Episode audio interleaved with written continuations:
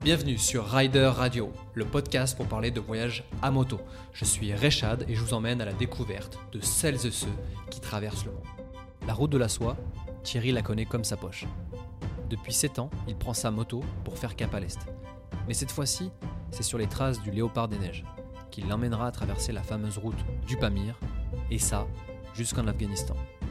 Sur la route, les rencontres se font, et notamment avec les derniers nomades de l'Asie centrale. En plus de ses conseils avisés et anecdotes, Thierry nous partage l'histoire de cette expédition. Mais avant, voici sa définition de l'aventure. Découvrir en premier, découvrir les gens, découvrir les d'autres d'autres paysages, d'autres civilisations, apprendre à se dépasser, apprendre à se connaître, apprendre à connaître les autres, savoir lire les autres. Ça implique donc d'abord euh, savoir se lire soi-même. C'est se dépasser, ouais, découvrir d'autres d'autres univers, d'autres d'autres façons de vivre, euh, et puis, puis, puis des paysages qui, euh, qui sont souvent à, couper le souffle. Et dans cette définition, toi, tu te sens aventurier dans le fait de, de se dépasser, d'aller vers les autres? Est-ce que est-ce que c'est dans ce sens-là que tu fais des aventures et que tu te sens aventurier? Je, je me sens pas aventurier, je me sens voyageur. Pour moi, l'aventure aujourd'hui, euh, enfin le mot que je, enfin ce que je ressens derrière ça, c'est, ce serait par exemple, euh, si les gens qui vont dans l'espace ou qui explorent ça, c'est des, explorateurs, c'est des aventuriers, c'est, ils savent pas s'ils vont revenir. Je me sens plus voyageur, c'est-à-dire que là où aujourd'hui on va sur la planète, euh, forcément un jour ça a été, ça a été visité. Donc, alors dans cette définition de voyageur, je bah oui, c'est à chaque fois c'est une remise en question. J'adore aller toujours un peu plus loin. En fait, l'histoire de mes voyages, ça a été ça. Hein, c'est à chaque fois un peu plus loin, et ce qui me permet de découvrir et m'adapter, et pas forcément consommer. C'est pas après pas, je prends connaissance, j'ai cette découverte qui, est, lente hein, et à la fois rapide parce que mes durées, de voyage sont, assez courtes. Justement, je voulais parler de tes voyages et notamment d'un voyage particulier que j'ai pu découvrir grâce à ta chaîne YouTube. Donc, c'est le voyage Riding for Snow Leopard. Comment et, de quoi est née cette idée? Comment tu as eu cette, vraiment cette, cette idée de partir de nouveau à l'est? Parce que tu es souvent parti à l'est et du coup à la recherche du léopard des neiges.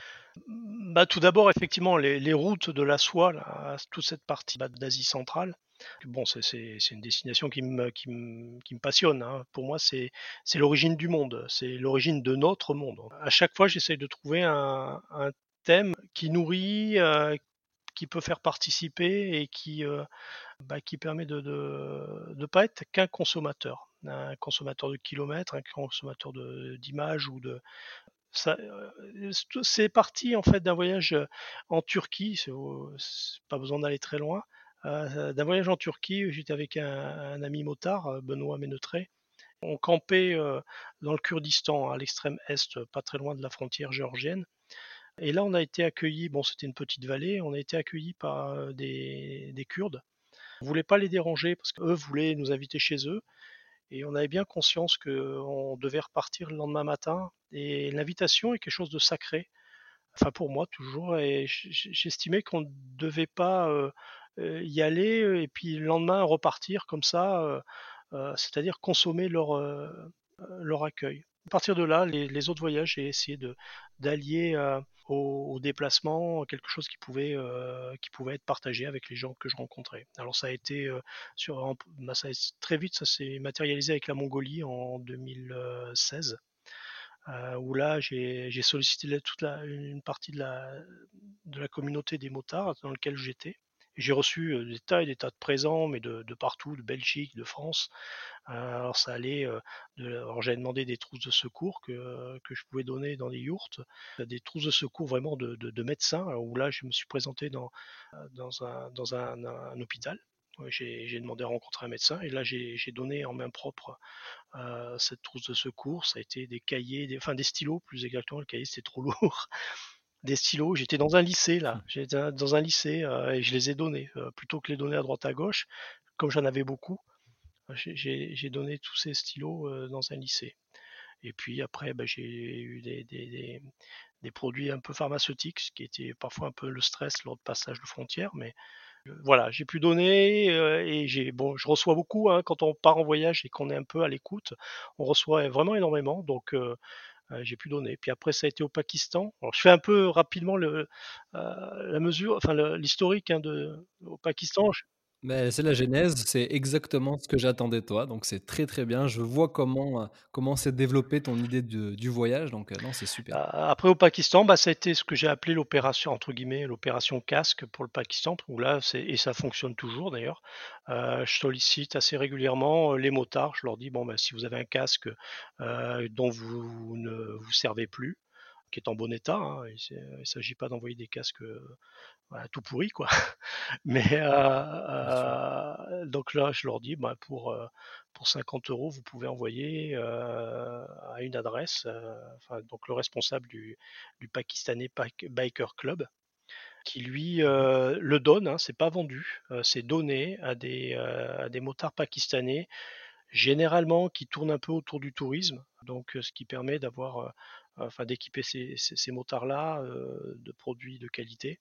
Tu me donneras les, coordonnées, je mettrai ça en, description. Si certains auditeurs veulent participer, euh, ça, serait, ça serait avec plaisir que je partagerai. Euh. il va falloir que je fasse un clic alors tout à l'heure. donc voilà, ça a été, puis ça fonctionne toujours. Et puis il y, a un enfin, il y a un retentissement autour de ça. Le, motard français, ben, il, est quand même assez bien accueilli et c'est vrai que bon, bah, ça continue, quoi, et c'est pas mal. Alors, Riding for Snow Leopard, c'est. Alors là, c'est un mélange en plus de, enfin, de ma passion un peu pour, pour la nature. Quoi. Je, je reviens un peu à, mais avant, avant d'être motard, quoi, des voyageurs, à cette passion un peu pour la défense de, de l'environnement.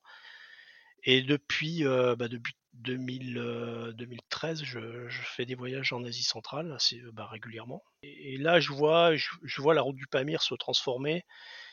Et quelque part, je me dis, bon, c'est pas une autoroute cette, cette, partie du monde, c'est c'est pas un endroit qu'il faut qu'il faut parcourir pour dire ouais je l'ai fait. À travers ça, je, voudrais sensibiliser notre population de motards hein, qui pour, pour l'environnement. Et, donc le léopard des neiges, c'est un symbole, hein, c'est l'animal de, l'Himalaya. Euh, on l'appelle d'ailleurs le fantôme, hein, le, fantôme, le fantôme des neiges. Donc, c'est un animal qui est en voie de disparition. Il y, en a plus beaucoup. Il y a quoi 1000, il y a 60, il y a 76 000 sujets dans tout l'Himalaya, en Mongolie et une partie de la Chine. Donc, c'est pas énorme.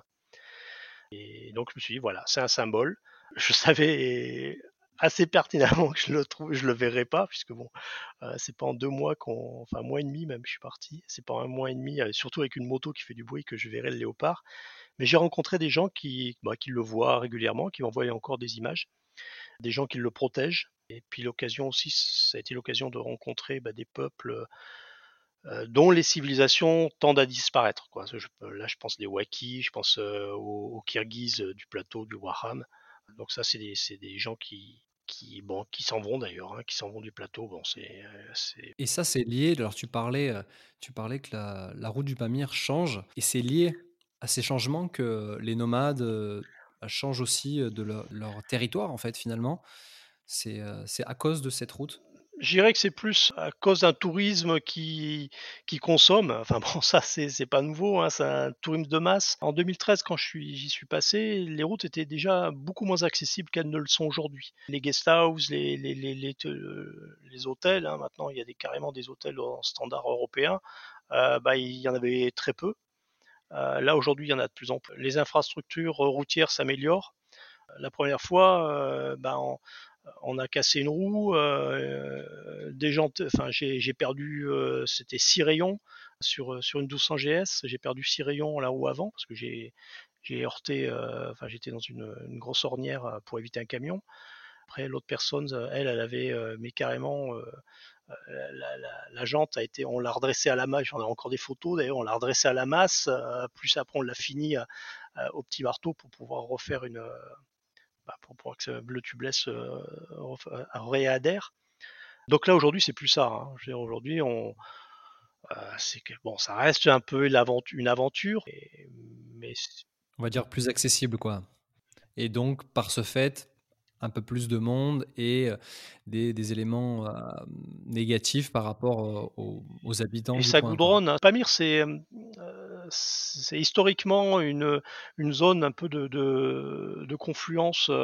bon, il y avait les, les Russes contre l'Empire britannique, donc ils, ils avaient fait une zone tampon qui est Waham. Pamir, c'est bon, bah, c'est l'endroit où est passé Marco Polo aussi. Enfin, c'est des lieux de passage, mais euh, particulièrement difficile. il n'y a que quelques saisons où on peut y passer et puis après ça se, referme. Bon, de moins en moins maintenant. Euh, puis là aujourd'hui avec les routes de la, les routes de, la soie de la Chine, où là, euh, bon, puis là, il y a, c'est plus de, il, y a, de la géopolitique là aujourd'hui. Les Chinois contre les, les Ouïghours, les Ouïghours sont dans cette zone hein, aussi. Donc bon, y a, voilà, c'est, c'est et donc cette zone-là est vraiment en train aujourd'hui de, changer. Il faut, je veux dire, faut y aller si on veut être, si on veut en profiter pleinement.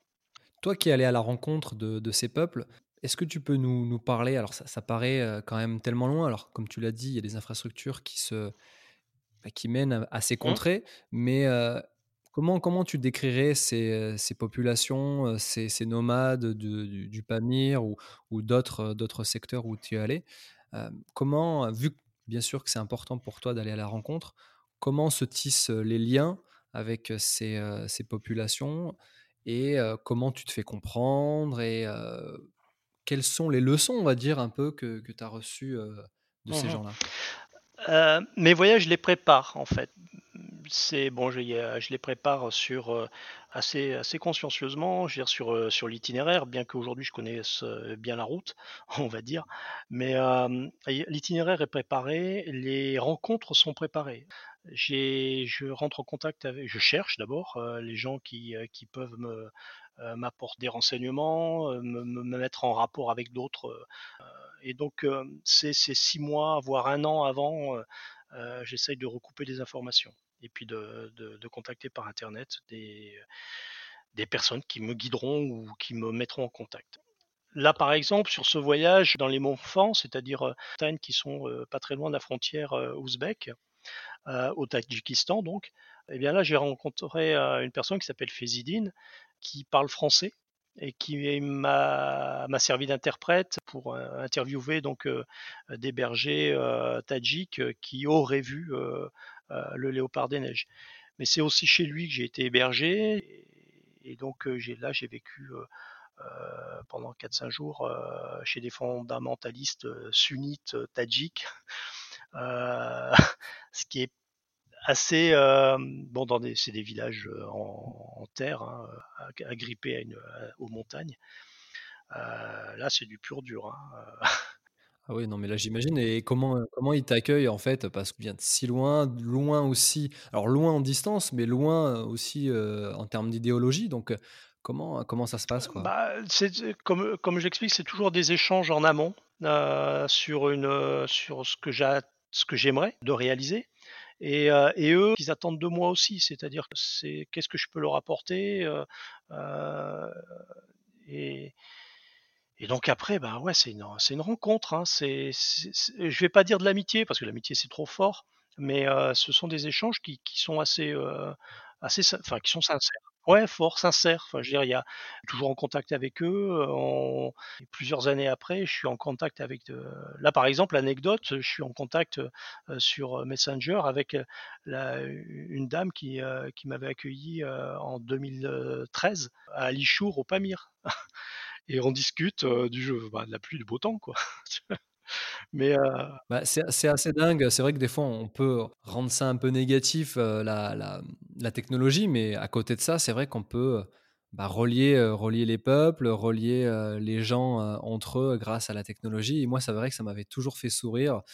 J'ai quelques anecdotes aussi. en Mongolie, en plein milieu de la steppe, je demande à un berger quel moment je pourrais lui envoyer une photo que j'avais fait de lui et, en, lui proposant peut-être de lui envoyer sur une, boîte postale, enfin une boîte restante là. Et euh, il me dit euh, non, mais euh, tu peux me l'envoyer sur Facebook. Et j'ai trouvé ça à la fois drôle, en même temps un peu triste, mais, euh, mais c'était en même temps génial parce que oui, j'ai pu, pu lui envoyer euh, la photo. Des fois, on s'envoie quelques photos. Je lui ai envoyé des photos de la neige. Lui aussi m'a envoyé des photos de la neige. Donc, euh, non, non, c'est assez étonnant et, et, en même temps, ça peut être très bien pour garder le lien, en tout cas, avec les, les populations qu'on a rencontrées à travers nos voyages. Moi, je reviens un petit peu à, à, la moto, mais comme pour moi, à mon avis, et comme pour toi, la moto, en tout cas le voyage, n'a pas de sens s'il n'y a pas de rencontre. Euh, mais si on parle un peu plus de, technique, toi, tu es parti avec euh, quelle moto sur ce voyage? Il me semble que c'était une Husqvarna. Et en fait, ce que j'aimerais savoir, c'est comment tu l'as préparée. Si moi, demain, je souhaite euh, partir, alors pourquoi cette moto Et comment tu l'as préparée pour, pour faire ce voyage? C'est une préparation qui m'a pris, euh, qui m'a pris un peu plus d'un an. Euh, c'est-à-dire la pensée, euh, chercher. je voulais une moto légère. je, bon, je voyageais initialement avec une 1200 GS Adventure R. BMW. Là, au Pakistan, c'est en... je me suis rendu bon. J'ai voulu dépasser un peu ces zones un peu trop roulantes et justement aller voir des endroits qu'on ne voit pas habituellement. Euh, là, c'était, en l'occurrence, c'était un lac euh, euh, qui était le lac Naltar, qui est, sur la, la KKH. Et là, bon, je suis tombé trois, quatre fois. Alors heureusement, j'avais rencontré sur le chemin un père et deux fils allemands. Euh, mais c'était mes G.I. Joe, je les appelais, hein, parce qu'ils ils n'avaient aucune expérience en moto, et, mais, mais bon, c'était très mmh. costaud. Ils m'ont aidé plusieurs fois là, à, relever ma moto, je les ai guidés jusqu'en haut.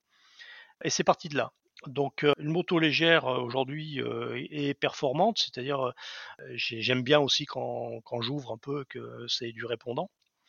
Donc il y avait une 690 de chez KTM et, qui ne se fabriquait plus à ce moment-là. Et donc la 701 Husqvarna. Donc là, je l'ai équipé euh, en mode rallye. Pris les équipements en mode rallye et après, j'ai expliqué à mon préparateur que le rallye ne me suffisait pas, puisque moi j'avais des, des obligations un, peu différentes, parce que j'allais être chargé et qu'il fallait donc que je protège ma moto, un, des chutes, puisque je suis pas un, je suis un voyageur, hein, je suis pas un motard. et donc, euh, il fallait que je la protège des chutes, donc je l'allais l'alourdir. Et en plus, euh, il fallait que je porte mon barda, euh, qui est principalement constitué justement de matériel vidéo dans un ordinateur, parce que tout le reste, c'est vraiment le strict minimum. Ma tente, qui peut paraître lourde, mais qui est, qui est pour moi importante. Donc voilà, ça a été, j'ai pensé ça au niveau du chargement, améliorer donc la suspension, améliorer les points de charge trouver des sacoches qui me conviennent dans le sens où, parce que là c'est la mode actuellement, là, des, sacoches sur les motos, euh, mais là je voulais pas amener mes valises parce que ça avait pas de sens puisque j'allais tout le temps avec ma moto, j'avais pas besoin de, de, garder des choses euh, euh, en sécurité. Donc j'ai trouvé des, bah, les sacoches Mosco que j'ai. Et puis après, bah, j'ai tout simplifié. Et alors ça, c'est pour la préparation de, la moto, euh, parce que bah, on imagine hein, forcément sur route du Pamir, euh, bah, en Europe aussi, et puis un petit peu plus loin euh, dans les, contrées où tu es allé. D'ailleurs, en parlant de, contrées, est-ce que tu peux, dans les grandes lignes, me dire quelles, étapes, ou en tout cas quel itinéraire tu as, suivi? Et, juste après, je voudrais que tu me parles aussi de la préparation psychologique que tu as, as, eu besoin de faire sur un, voyage comme celui-ci? Parce que c'est vrai qu'on parle de la préparation de la moto, on parle d'ailleurs souvent de la préparation de la moto, euh, mais euh, comment on se prépare psychologiquement? Bah, Écoute, tu vas me répondre maintenant du coup, et on parlera l'itinéraire après. Comment, euh, comment, parce que j'ai envie de savoir ça maintenant, comment on se prépare psychologiquement mmh. à partir tout seul, en solitaire, aussi loin? Tu vois, j'aime beaucoup voyager. je trouve que le voyage, il est bien avec, bah, avec quelqu'un qu'on apprécie, qu'on aime, des amis, sa femme. mais j'aimerais aussi voyager en solo. Mais pour l'instant, j'ai pas encore la motivation. Est-ce que, enfin, quelles sont pour toi les, les, la préparation psychologique à avoir? Pour voyager seul La détermination. Il faut, être, faut être déterminé. Bon, je suis quelqu'un d'assez euh, voilà euh, déterminé. Donc euh, quand je commence quelque chose, j'aime le finir, même si c'est pas tout de suite, j'y retourne. donc voilà. Après, comment comment c'est bon été mûri hein, c'est pas ça n'a pas été fait du jour au lendemain j'ai voulu partager bon déjà partir avec deux trois copains ça c'est ça, s'était bien déroulé jusqu'à ce que bah, comme tout à chacun j'ai un moment il y, a, des voyages qui se passent pas forcément bien donc là, on se dit, mais bon, faire tous ces kilomètres finalement pour pas en retirer parce que l'essentiel, parce qu'on s'est on s'est gâché l'un et l'autre pour, pour des, non-dits ou des choses sur lesquelles on s'est pas entendu. Et là, je me suis dit, j'ai fait une erreur, j'ai pas su lire mon compagnon. Et puis après, je me suis dit, mais mon compagnon n'a pas su me lire non plus. C'est ce que je, disais tout à l'heure en préambule, c'est avoir à lire les autres c'est déjà un grand pas. Et puis après, quand on se rend compte que bah, lire les autres, c'est apprendre à se lire soi-même, je me suis dit qu'à partir du moment où j'arrivais à me lire, à savoir ce dont j'étais capable, quelles étaient mes limites, bah, je n'avais plus qu'à partir tout seul et je ferais les rencontres sur la route. Il n'y a pas de préparation. La c'est, j'irais dépasser ses craintes. On nous apprend, et encore, c'est encore plus vrai aujourd'hui, on nous apprend à avoir peur mais on ne nous apprend pas à être courageux. Euh, avoir peur de quoi C'est la grande question. C'est quand on est sur la route, t'as peur de quoi? Bah t'as peur de crever. Bon bah c'est pas un problème, ça. C'est une question de temps, c'est une question de, euh, savoir-faire. Il faut s'entraîner un peu à la maison et puis euh, on, répare par soi-même. Je, suis nul en mécanique. Hein. Changer des pneus, c'est difficile pour moi. J'ai pas les poignes suffisantes parfois pour enlever des pneus tubeless. Et là maintenant, je suis, en plus en tubeless, donc il faut pas que je crève mon, ma, ma protection de, la jante.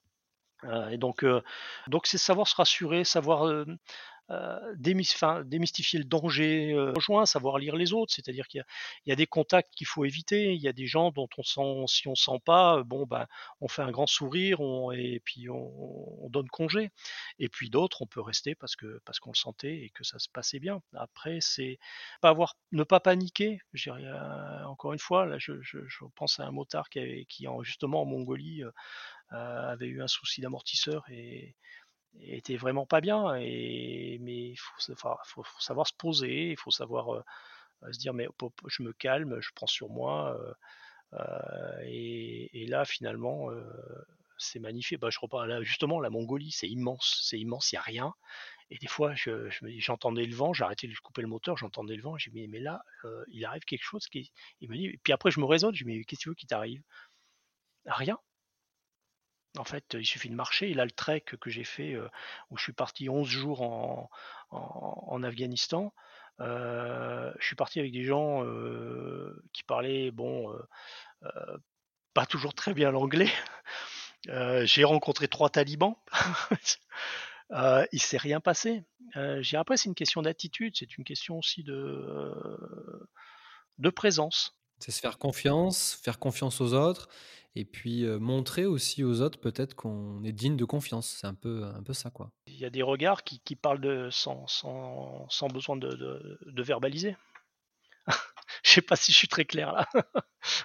Non, c'est très très clair, c'est très clair et, et, et c'est vrai que ça donne envie aussi, bien sûr, de partir seul. Moi, on me dit souvent aussi qu'on n'est jamais vraiment seul et ça, tu, le, tu viens de le, de le démontrer. On n'est jamais vraiment seul, on part seul, mais c'est vrai que au gré des rencontres, soit dans des peuples reculés, soit d'autres mmh motards, on n'est jamais vraiment seul. C'est ce qui me motive aussi, hein, tout ce que tu viens de dire, en tout cas dans, dans, cette, dans cette recherche de voyager seul, c'est aussi ce qui m'attire. même si j'aime bien voyager aussi avec les amis, ma compagne aussi. Mais j'entends, j'entends complètement et je te rejoins. Et tout à l'heure, je, souhaitais te poser la question concernant l'itinéraire. Donc je reviens sur l'itinéraire. Dans les grandes lignes, tu es parti d'où et tu es arrivé jusqu'où? Alors tu as fait une boucle hein, et ça a duré combien de temps? De, chez moi, hein, de Dordogne. Et bah là, je pour moi, la route la plus classique aujourd'hui, c'est donc Grèce, Turquie. Euh, et Turquie, bah, je suis passé en Géorgie cette fois-ci. Euh, sinon, euh, d'autres fois, j'étais passé par l'Iran et le Turkménistan. mais là, là, je suis parti donc le dernier voyage en, Afghanistan. Je suis parti donc, j'ai passé la Géorgie, je, suis passé au Daghestan, en Tchétchénie, et puis, puis j'ai remonté à je suis remonté à Astrakhan. Et Astrakhan, donc bah, direction le, le Kazakhstan. Euh, Kazakhstan, euh, l'Ouzbékistan, avec les, villes, euh, bah, les villes mythiques, hein, qui va Bukhara Samarkand. Bon là je, suis resté à, je suis passé à Kiva, mais bon après Bukhara et Samarkand, bon je suis passé par la force des choses, mais mais rapidement. Donc après bah, le Tadjikistan, donc les Montfans, là où je suis resté là pour, pour pour rencontrer Fézidine et pour en fait j'avais euh, pour écouter des, chants euh, des chants tadjiks euh, traditionnels donc que j'ai fait j'ai fait des enregistrements d'ailleurs et dont je me sers de temps en temps. Et ensuite aux routes militaires la M41 donc au Tadjikistan et là je suis arrivé avant Douchambé après route route militaire et Korog Mourgab et Korog. À Mourgab j'ai fait mon mes, mes, papiers pour avoir le visa afghan et là encore, hein, avec, euh, avec le soutien euh, de personnes euh, de locaux, puisque c'est pas toujours facile d'avoir le. L'Afghanistan et devient plus prudent par rapport aux au visas touristiques étrangers. Là, ce que tu es en train de dire, c'est que tu as réussi à avoir un visa afghan, donc tu as réussi à rouler en Afghanistan Oui, j'ai roulé en Afghanistan. Ouais, non, mais c'est incroyable ça. Je, pensais que c'était impossible, moi, de, rouler, euh, enfin, de rouler, euh, d'aller en Afghanistan, hein, si on n'était pas militaire. Le, le est une zone, euh, une zone préservée. c'est ce fameux couloir hein, qui a servi de tampon entre les deux grands empires, hein, l'empire russe et, et l'empire britannique. Et à ce moment-là, ils avaient réservé une zone de non-agression, de non-ingérence.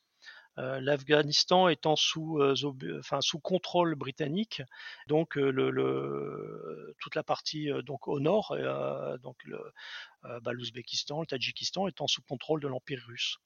Donc cette zone n'intéresse pas vraiment, enfin n'intéresse personne en fait, parce que c'est déjà une altitude entre 3 et 4000 mètres. Il n'y a rien, il n'y a, vraiment rien. Les fameux Kirghizes, la question que tu me posais tout à l'heure sur les, nomades, bah, les fameux Kirghizes se sont retrouvés coincés là, parce que c'était des, des nomades qui allaient, euh, donc euh, l'hiver, euh, redescendaient, puis l'été ils montaient en, pâturage. Ils se sont retrouvés coincés quand la Chine a, fermé les frontières. Bon, la période de, la guerre froide, ils se sont retrouvés coincés là et ils sont devenus sédentaires un peu dans cette partie du, du. Et ça intéresse pas grand monde, ni les talibans. Les talibans, la guerre, il y a eu des camps militaires russes à l'époque de la guerre, donc Russie-Afghanistan. Il y a eu des camps militaires français aussi. Enfin, certains Français y sont allés en surveillance des zones. Mais il y a, les talibans ne sont pas là. et c'est une zone donc euh, particularité qui, euh, donc toute cette partie-là de, de, l'Asie centrale, sont, euh, ont, ont, une religion plus, plus proche en fait de, nos concepts occidentaux. par exemple, il n'y a, pas de, il a pas de lieu de prière dédié. l'ismaélien, voilà, l'ismaélien, peut, ah, l'ismaélien mmh peut, peut, prier chez lui. Le, bon, et donc toute cette partie d'Asie centrale, les Wakis sont ismaéliens, donc plus tolérants. Euh, et, donc, c'est une zone où on peut rouler, on peut rentrer facilement. D'accord, d'accord. Et alors, souvent, je, pose cette question.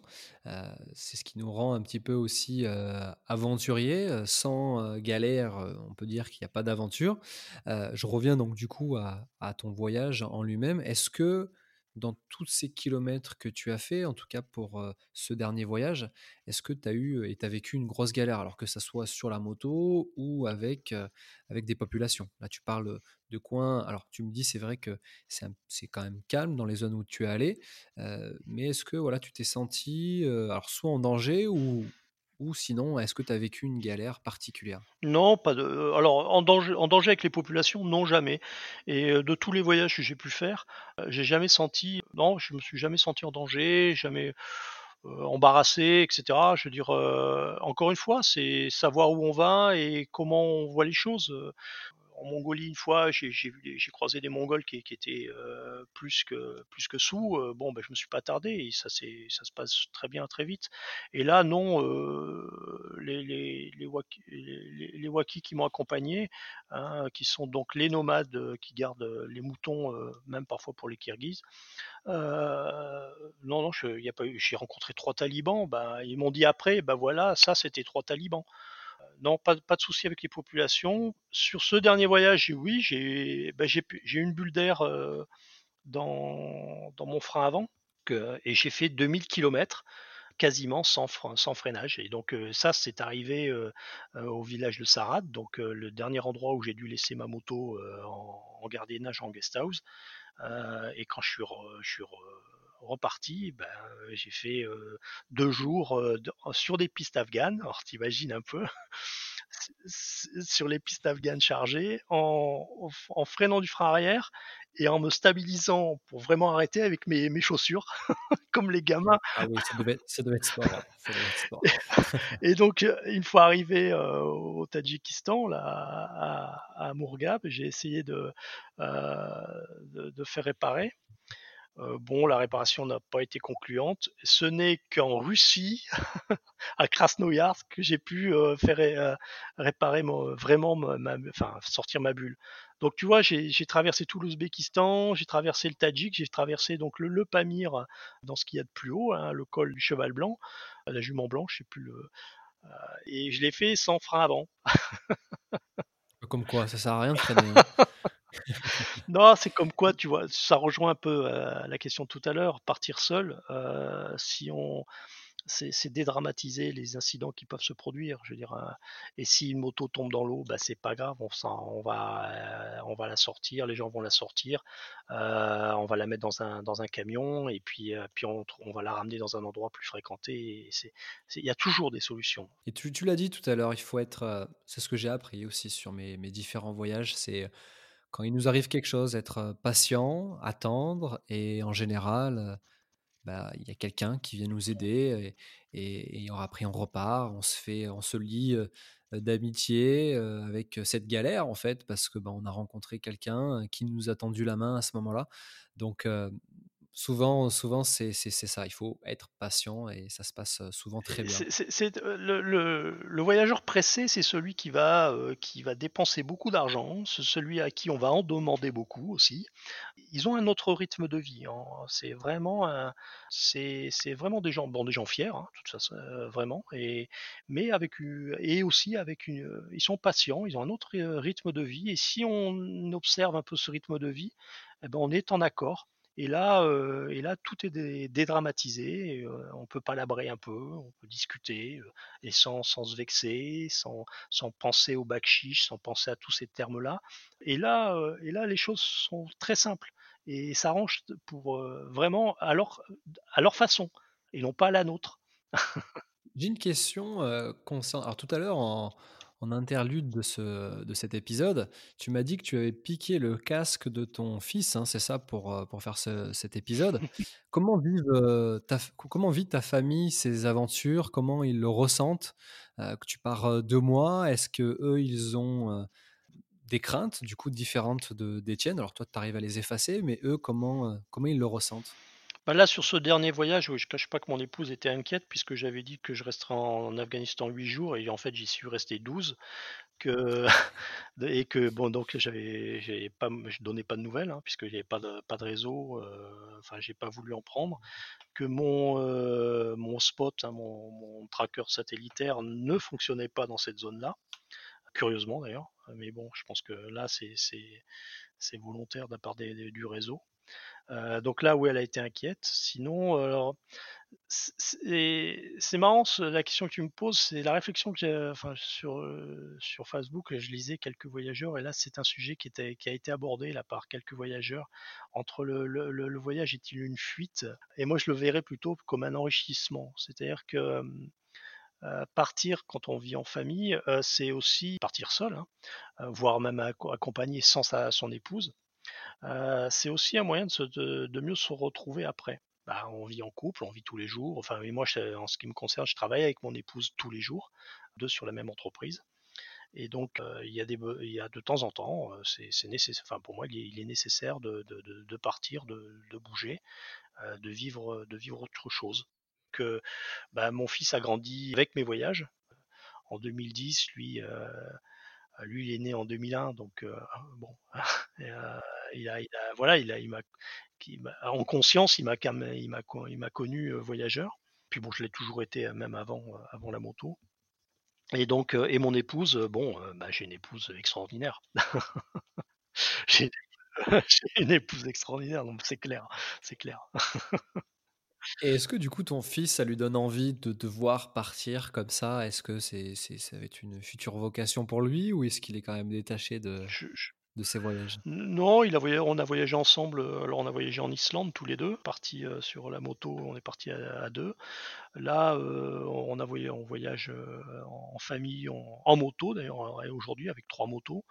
On est allé en Grèce, au mois de septembre. On est allé en Inde, ensemble aussi, heu, tous les 3. On bah, je leur dis: «Bon allez, on loue les motos là-bas» et et donc j'ai bah, trouvé, heu, 3 motos là-bas et je suis parti, ouais, avec ma ma famille. Je sais pas s'il sera voyageur, je pense que c'est une question après qui se posera, mais je pense qu'il a Il a la ouais, fibre. je lui ai donné un peu le virus, quoi. Après, bah, à lui d'en faire ce qu'il qu'il en ressentira et ce qu'il en aura envie, hein. Concernant, le voyage, ton voyage, est-ce que tu as eu un, un objet? C'est souvent une question que je pose, heu, bah, déjà pour moi personnellement, si, heu, demain je je pars comme ça, j'ai mes propres objets que je garde pas loin et je sais qu'ils vont m'être utiles. Mais, heu, pour toi, pour un voyage comme celui-ci, quel a été, l'objet le plus utile sur ce voyage? Oh la colle! Eh ouais, Heu, tu m'aurais demandé si je ramène toujours un objet, heu, de chaque voyage. Oui, je sais, mais là, alors, heu, hem, l'objet le plus utile? Bah, c'est-à-dire que, alors c'est mon c'est curieusement, c'est mon sac à dos. C'est mon fourre-tout, c'est, j'ai tout le temps là, un kit, ouais, c'est mon sac à dos. Je le quitte jamais. Je l'ai tout le temps sur le dos, d'ailleurs sur les toutes les photos, j'ai mon sac à dos. et tu mets peut-être tes objets les plus, les plus sensibles, on va dire, heu, dans ce sac à dos peut-être? Bah, je mets, oui, je mets un peu d'argent, je mets, heu, je mets me un couteau, je mets de quoi, heu, manger rapidement. C'est-à-dire, j'ai aujourd'hui des bah, la petite timbale là qui se replie, j'ai, four fourchette et cetera. Lorsqu'on on mange sur le pouce, on t'offre à manger, tu sors ça, tu manges avec, ta fourchette ou ta cuillère, tu sors ton gobelet d'eau, j'ai, le CamelBak dedans, enfin bon, enfin je dirais j'ai j'ai, de quoi, réparer un bobo, enfin, et cetera, quoi, me soigner,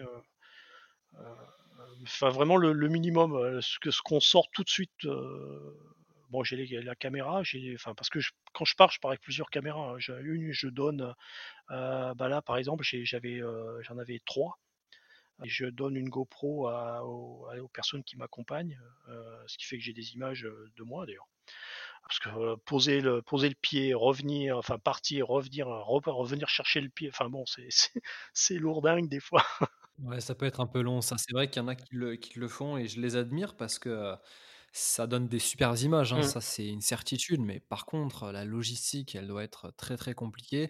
C'est vrai que moi, j'ai toujours un peu imaginé, le faire, mais c'est vrai que quand je suis sur ma moto, j'aime bien rouler, j'aime bien en profiter parce que des fois, ça peut être aussi, un élément qui qui fait qu'on en profite un petit peu moins quand on est amené à trop filmer, s'arrêter, à poser, comme tu l'as dit, le matériel, faire demi-tour et cetera. Heu, mais c'est vrai que ça doit être un vrai sacré, heu, travail quoi donc heu, Là là, je je pars avec 3 heu, 3 petites GoPro, plus là, j'avais mon réflexe, plus un autre appareil que j'ai passé donc à une personne pour avoir des photos que je n'aurais pas pu avoir. Par exemple, il y a des photos et voir des vidéos que vous verrez là dans dans le le le l'épisode 2, heu, puis il y en aura 3 parce que j'arrive pas à à condenser tout. Heu, donc donc dans les mais je le partagerai je le partagerai en effet sur, sur la description de l'épisode, j'ai pu voir le le 1 épisode et c'est vrai que ça donne envie. D'ailleurs, tu parles de prochains épisodes. Moi, j'aimerais te poser la question, c'est quoi tes prochaines aventures du coup? Malgré, malgré bon ce qui se passe, on on imaginons que tout aille beaucoup mieux, dans dans les ah les prochains mois. Quels sont tes projets? Bah, là, je devais partir, je devais repartir en février, enfin même fin janvier, je devais partir juste, je devais partir en en en Sibérie et en Mongolie en hivernal. La moto était préparée maintenant, donc là je vais je vais rouler un peu, dans les Alpes cet hiver là, si on peut bouger un peu. Heu, je me je ferai mon je je partirai avec la tente et puis ouais, ouais, je ferai mon couvre-feu sous la tente, mais mais il faut que il va falloir que je bouge. Non, j'avais prévu de partir, heu, là c'est un un très gros bon, c'est un très gros projet, c'est là c'est une aventure. Alors pour le peu, je dirais c'est pas un voyage, enfin, ça sera un voyage pour rencontrer les Mongols dans les yourtes l'hiver, qui, est, qui est quand même assez, assez particulier. Enfin, c'est puisque là aujourd'hui, je crois qu'il fait, bah, il fait moins 20, hein, c'est ça. J'ai vu ça ce matin.